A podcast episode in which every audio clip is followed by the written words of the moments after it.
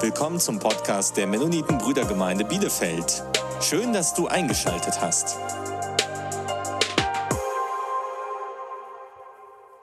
So, ja, guten Morgen. Kleine Korrektur. Seit 81 bin ich Mitglied dieser Gemeinde und 16 Jahre in Deutschland wieder. Äh, aber ja, man, Waldemar konnte das nicht wissen. Ich weiß nicht, wie alt du damals warst. 81. Okay, ja.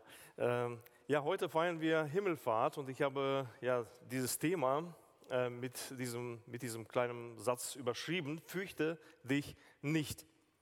Und ja, wie komme ich, wie ich auf diesen Satz? Vielleicht so ein paar einleitende Gedanken. Ähm, Waldemar hat das vorgelesen, wie Jesus aufgefahren ist vor seinen Jüngern, also in, in der Gegenwart seiner Jünger äh, in den Himmel. Und ich denke, seit, seit dem Zeitpunkt hat sich etwas verändert in ihrem Leben. Äh, es war jetzt eine ganz neue Situation. Sie mussten jetzt äh, an den unsichtbaren Herrn glauben. Bis dahin war er unter ihnen. Sie äh, konnten ihn praktisch anfassen, mit ihm sprechen, und jetzt ist er nicht mehr da. Man hört ihn nicht, man sieht ihn nicht und manchmal spürt man ihn sogar nicht. Vielleicht kennst du das auch. Äh, und äh, ich habe das immer wieder mal, dass ich ähm, irgendwie so das Gefühl habe, ähm, ja, dass ich das nicht so spüren kann. Ist Jesus überhaupt da in meinem Leben? Und ähm, das ist so eine Herausforderung. Und ich habe heute äh, aus der Offenbarung Kapitel 1 einen Text ausgewählt. Und ja, es war nämlich so, dass nach, der Himmelfahrt ja, die Apostel nach, nach dem Pfingsttag anfingen zu missionieren. Sie äh, wurden aus, erstmal aus Jerusalem, sind sie dann weitergezogen. Durch die Verfolgung in Jerusalem mussten sie dann umziehen. Und sie haben in anderen Orten, in anderen Städten missioniert und über Jesus weitererzählt. Sie haben Gutes getan. Äh, man äh, liest in der Apostelgeschichte, dass ja, zum Beispiel über äh, Speisung von bedürftigen Leuten, dann aber auch, dass sie, wo immer sie hinkamen, sie haben für Kranke gebetet, sie haben für Leute, die besessen waren, ähm, ja, für sie eingestanden. Und wir wissen von der ersten Kirche, dass sie sehr viel wohltätig gewesen ist. Sie haben viel geholfen, Gefangenen geholfen, auch Christen, die gefangen genommen wurden äh, sie betreut. Leute, die vielleicht ähm, ja, gestorben sind und alleine Christen in ihrer Familie waren und ihre Familie hat sich von ihnen abgewandt, dann hat die Gemeinde sich darum gekümmert, dass man diese Leute beerdigt und so weiter. Ähm, also, und, äh, und dadurch ist das Evangelium gewachsen. Und im ersten Jahrhundert äh, ist, ja, hat sich das Evangelium verbreitet, also fast bis, äh, wir sehen da bis, bis Spanien, Italien, Nordafrika. Äh, überall gab es Gemeinden, überall, äh, also es gab keine Kathedralen oder Kirchen, ähm, aber es gab überall Hausgemeinden oder Untergrundkirchen. Man hat sich versammelt, man hat gesungen, man hat gebetet, man hat das Wort Gottes miteinander gelesen. Und gleichzeitig ähm, war es also fast von Anfang an äh, bis äh, die, also in den ersten drei Jahrhunderten wurden die Christen stark verfolgt. Und ähm, in, zu, ne, zu, dem Zeitpunkt, als die Offenbarung geschrieben wurde, ähm, war der Kaiser Domitian, also Kaiser ungefähr 90 nach Christus. Und es war auch eine Zeit, ähm, eine grausame Zeit für die Christen. Und ähm, also man hat äh, den Christen besonders vorgeworfen, dass sie die Kaiser nicht die gebührende Achtung zeigen und nicht nur die gebührende Achtung, sondern sie verweigerten, sie als Gottheiten anzusehen und sie als Gottheiten anzubeten, so wie es damals üblich war oder vorgeschrieben war. Und die Christen haben das dann nicht gemacht. Sie haben versucht natürlich die Regierung zu achten und jetzt gehorsam zu sein, aber sie konnten auf keinen Fall äh, sie auf die Stelle Gottes erheben. Und das äh, wurde dann für sie, ja, also, also dadurch mussten sie dann auch viel Leid äh, tragen und wurden dadurch auch verfolgt. Johannes, der Apostel Johannes, ist äh, nicht ausgenommen. Er ist wahrscheinlich der letzte lebende Apostel, 90 nach Christus ungefähr. Äh, die anderen sind schon, die meisten, ähm, also hingerichtet worden wegen ihrem Glauben oder gestorben oder sind äh, also, mit, also in ihrem ähm, natürlichen Todes gestorben. Und Johannes ist wahrscheinlich der Einzige, der noch lebt. Und er ist in seinem hohen Alter wir lesen hier Offenbarung Kapitel 1 in Gefangenschaft auf der Insel Patmos. Äh, eine kleine Insel. Und er ist von seiner Gemeinde weggenommen worden, wahrscheinlich weil er zu gefährlich war, zu, zu sehr hat er dominiert oder geprägt. Und man hat dann, ja, also praktisch diesen Apostel äh, weggenommen, in der Hoffnung, dass die Gemeinde eingeht und äh, ohne, ohne ihren Leiter. Und Johannes ist ganz alleine jetzt auf dieser Insel ähm, und ähm, ja, macht sich bestimmt Sorgen um seine Gemeinde, die er hinterlassen musste. Und ja, welches Bild hat er jetzt von Jesus? Er war Augenzeuge von Jesus, er kannte Jesus aus seinen Lebzeiten, wie er äh, Leute gespeist hat, wie er Menschen ähm, also gesund gemacht hat, wie er auf dem See gegangen ist. All das hat Johannes miterlebt, er war Zeuge davon, Augenzeuge, aber es sind mindestens 50 Jahre vergangen. Vieles hat sich verändert und ähm, die Gemeinde hatte große Schwierigkeiten und selbst Johannes hatte große Schwierigkeiten in seinem Leben. Wo ist Jesus? Wie sieht er aus? Was, wie, wie ist er jetzt eigentlich so wirklich nach seiner Himmelfahrt? Wo ist er? Wie kann man ihn verstehen? Ich denke, all solche Sachen gingen Johannes durch den Kopf. Und dann ähm, an einem äh, bestimmten Sonntag, nicht an einem Donnerstag so wie heute, sondern an einem Sonntag am Tag des Herrn lesen wir, da hat Johannes eine ganz besondere Offenbarung, ein, eine, eine Vision. Und diese Vision ähm, soll ihm Mut und Trost zusprechen. Und ich denke mal, Jesus hat hier ihm einen, einen Blick gewährt in seine Himmelfahrt wo er jetzt ist. Wie sieht Jesus jetzt aus?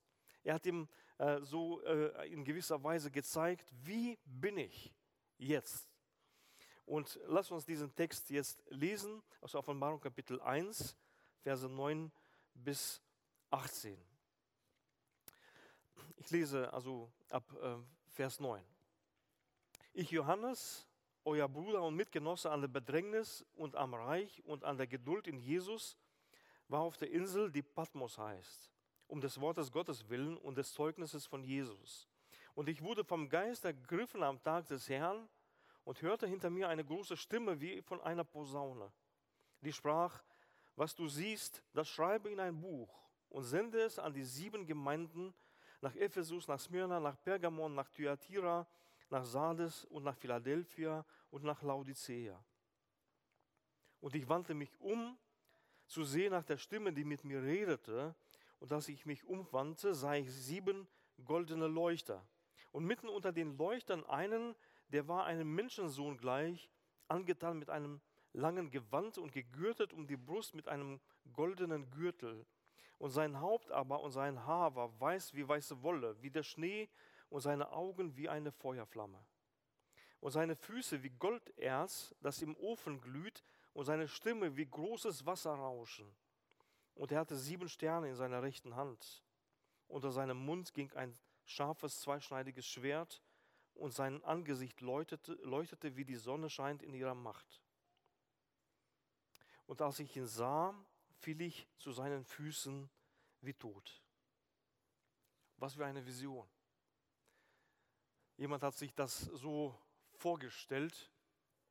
Ähm, Christus der Erhöhte, also praktisch man hat das so, aufge, so aufgezeichnet oder gemahlen, so wie es hier so beschrieben steht.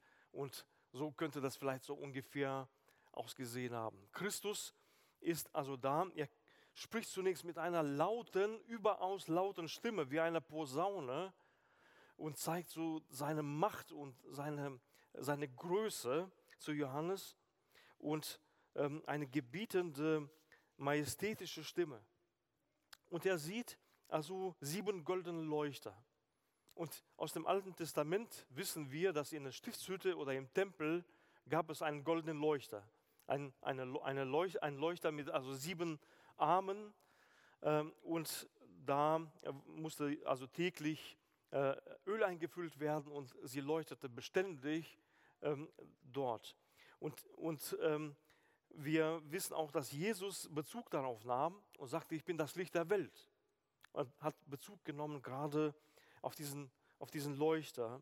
Und hier er, äh, sind sieben Leuchter da, äh, sieben solche Leuchter. Und wir wissen, dass sie verglichen werden mit den sieben Gemeinden, an die die Offenbarung also adressiert ist. Und Jesus ist mitten unter ihnen. Mitten unter ihnen. Und ich denke, als, als erstes, was wir hier so sehen, ähm, Jesus ist das Licht der Welt. Und er leuchtet in diese Welt hinein durch seine Gemeinde. Durch seine Gemeinde. Und die Gemeinden sind also, sollen das Licht sein. Sie, so wie in Matthäus auf, äh, in der Bergpredigt im Matthäus-Evangelium, Kapitel 5, Vers 14 geschrieben steht: Ihr seid das Licht der Welt. Die Gemeinde ist das Licht der Welt. Und da ist Jesus mitten unter ihnen. Und er ist gegürtet mit einem goldenen Gürtel.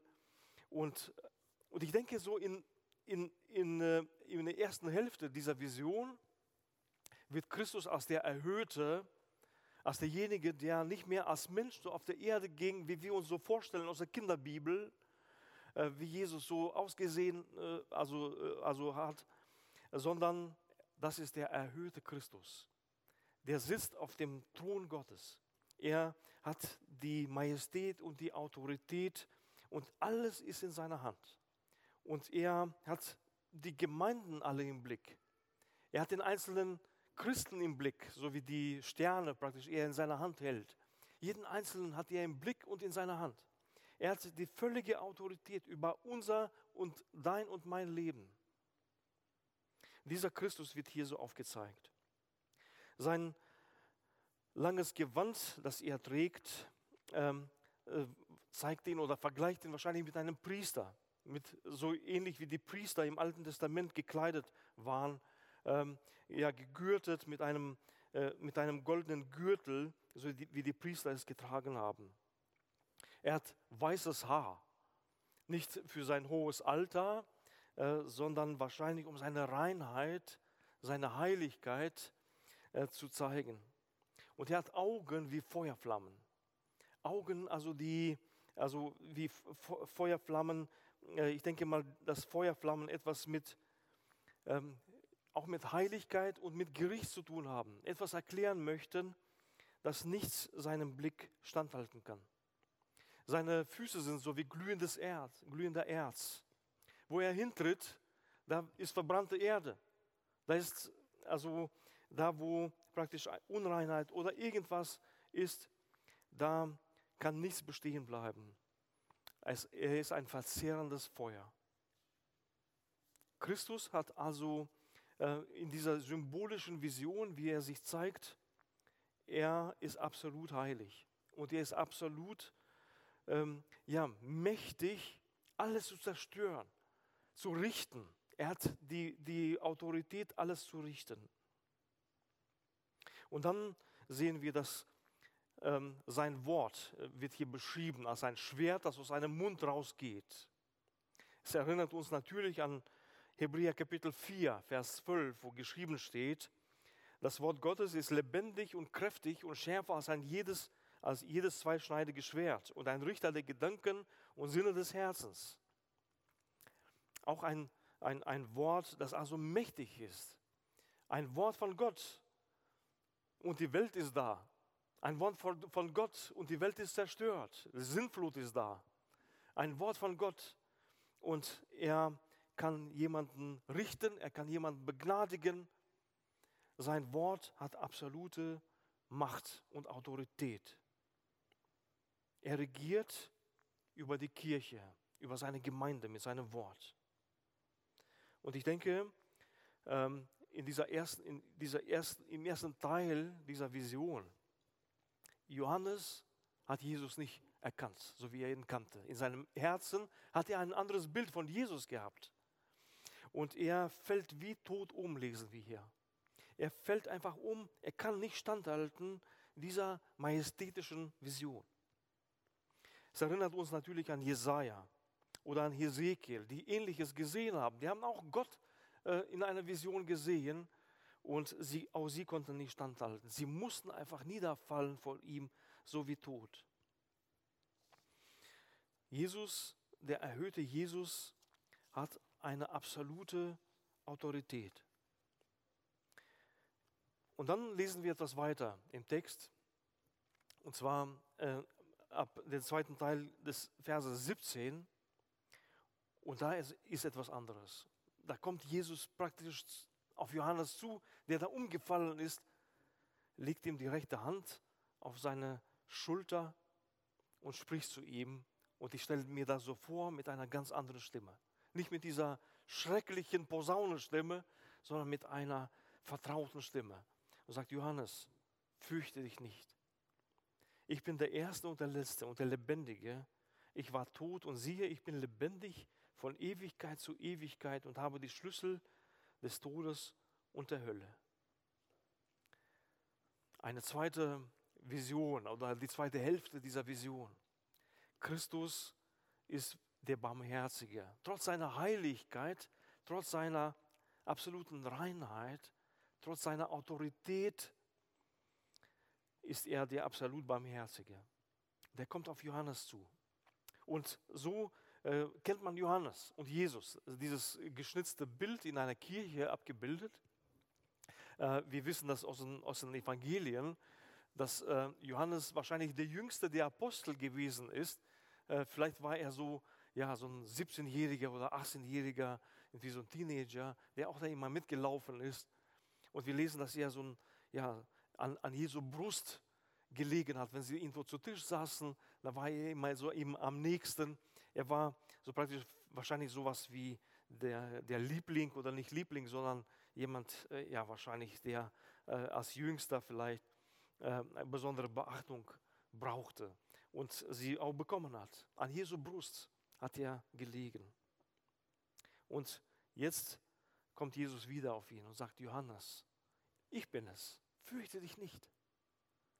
Und Johannes also ist, denke ich mal, ermutigt durch, ähm, dieses, ähm, ja, durch diese sanften Worte. Und Jesus sagt hier weiter, ich bin. Ich bin derjenige, der äh, der Erste und der Letzte ist. Und äh, ich bin derjenige, der der Schöpfer gewesen ist, ganz am Anfang. Ich bin der, derjenige, der ganz zum Schluss sein wird, wenn alles zu Ende geht. Und ich bin auch derjenige, als ich auf der Erde war und du, wie du mich kanntest. Die ganze Zeit bin ich, der ich bin. Und ja, diese Worte, ähm, ich bin, sprechen natürlich auch von Gott, wie Gott sich vorstellt den Menschen. Ich bin, der ich bin. Ich bin derjenige, der Erste und der Letzte. Und ich bin lebendig. Ich bin der Lebendige. Ich bin nicht tot, ich bin nicht verschwunden, sondern ich bin da. Ich bin da in deinem Leben, im Leben deiner Gemeinde in Ephesus, wo du herkommst, im Leben von anderen Gemeinden. Und ich lebe von Ewigkeit zu Ewigkeit. Und ich habe die Schlüssel. Ich habe die Schlüssel über die Hölle und des Totenreichs.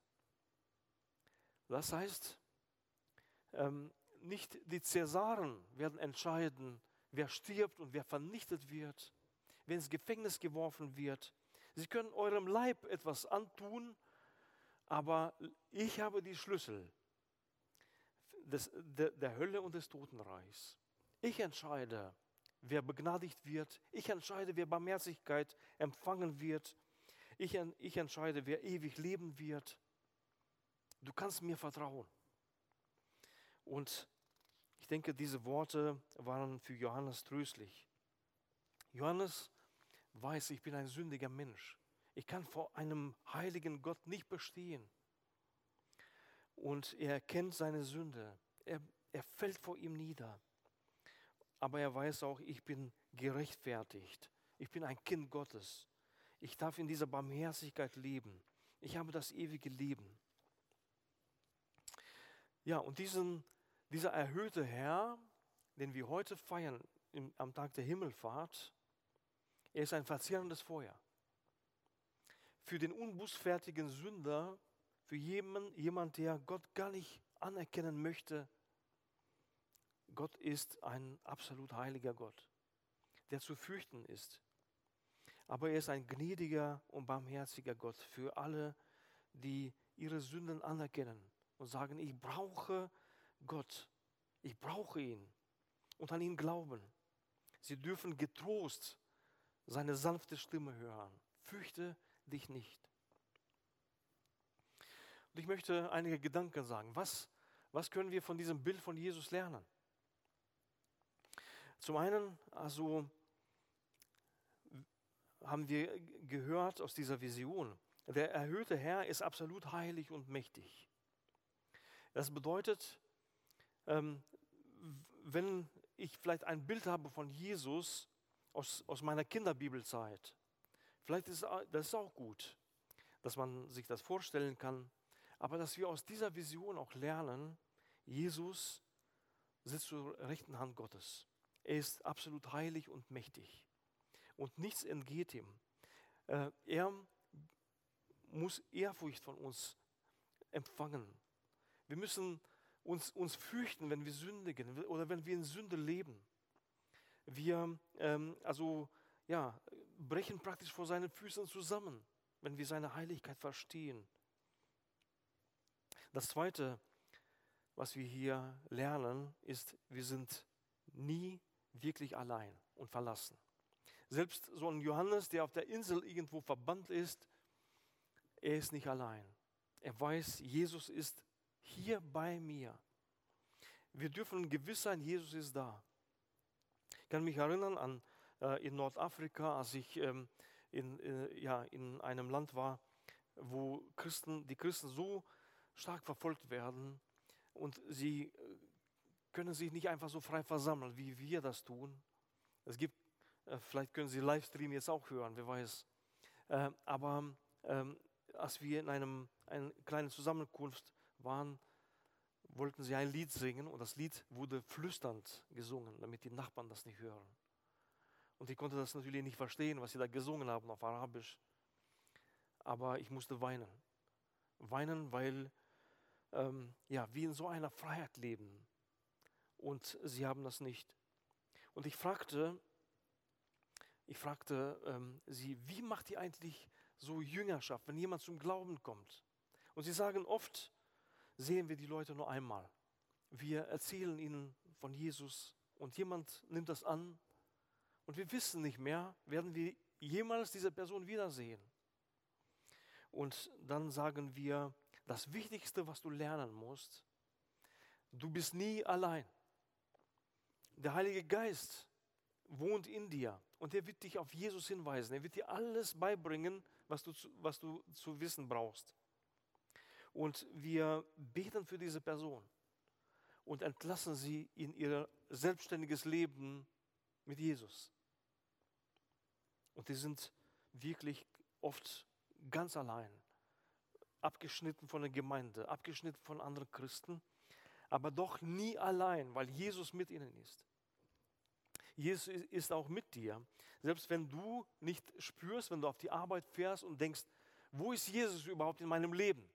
Mit all meinem Stress, mit all meinen Problemen. Wo ist er? Ist er überhaupt da? Er ist da.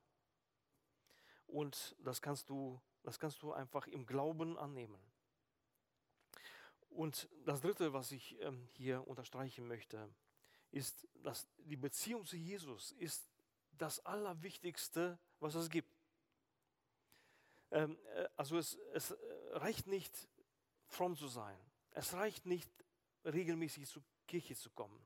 Es reicht nicht, also brav zu sein und äh, dass die Eltern zufrieden mit mir sind.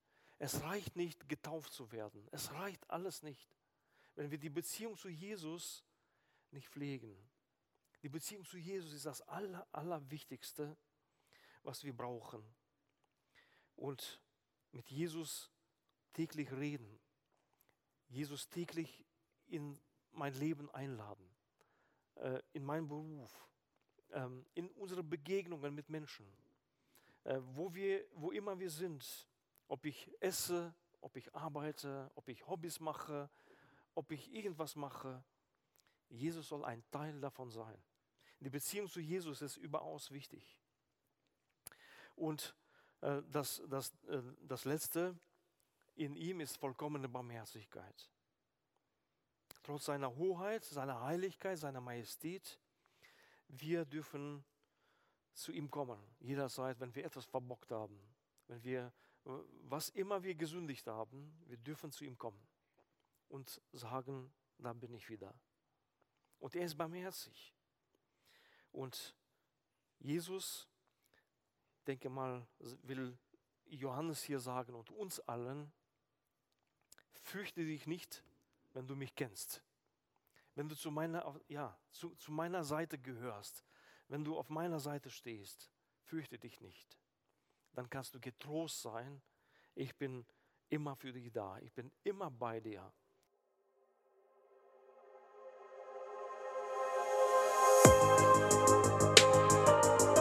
Du willst weitere Predigten hören? Dann besuch uns auf unserer Webseite www.mb-bielefeld.de. Du kannst uns auch am Sonntag besuchen, wenn wir unseren Livestream-Gottesdienst haben. Oder am besten, du kommst einfach in Bielefeld vorbei.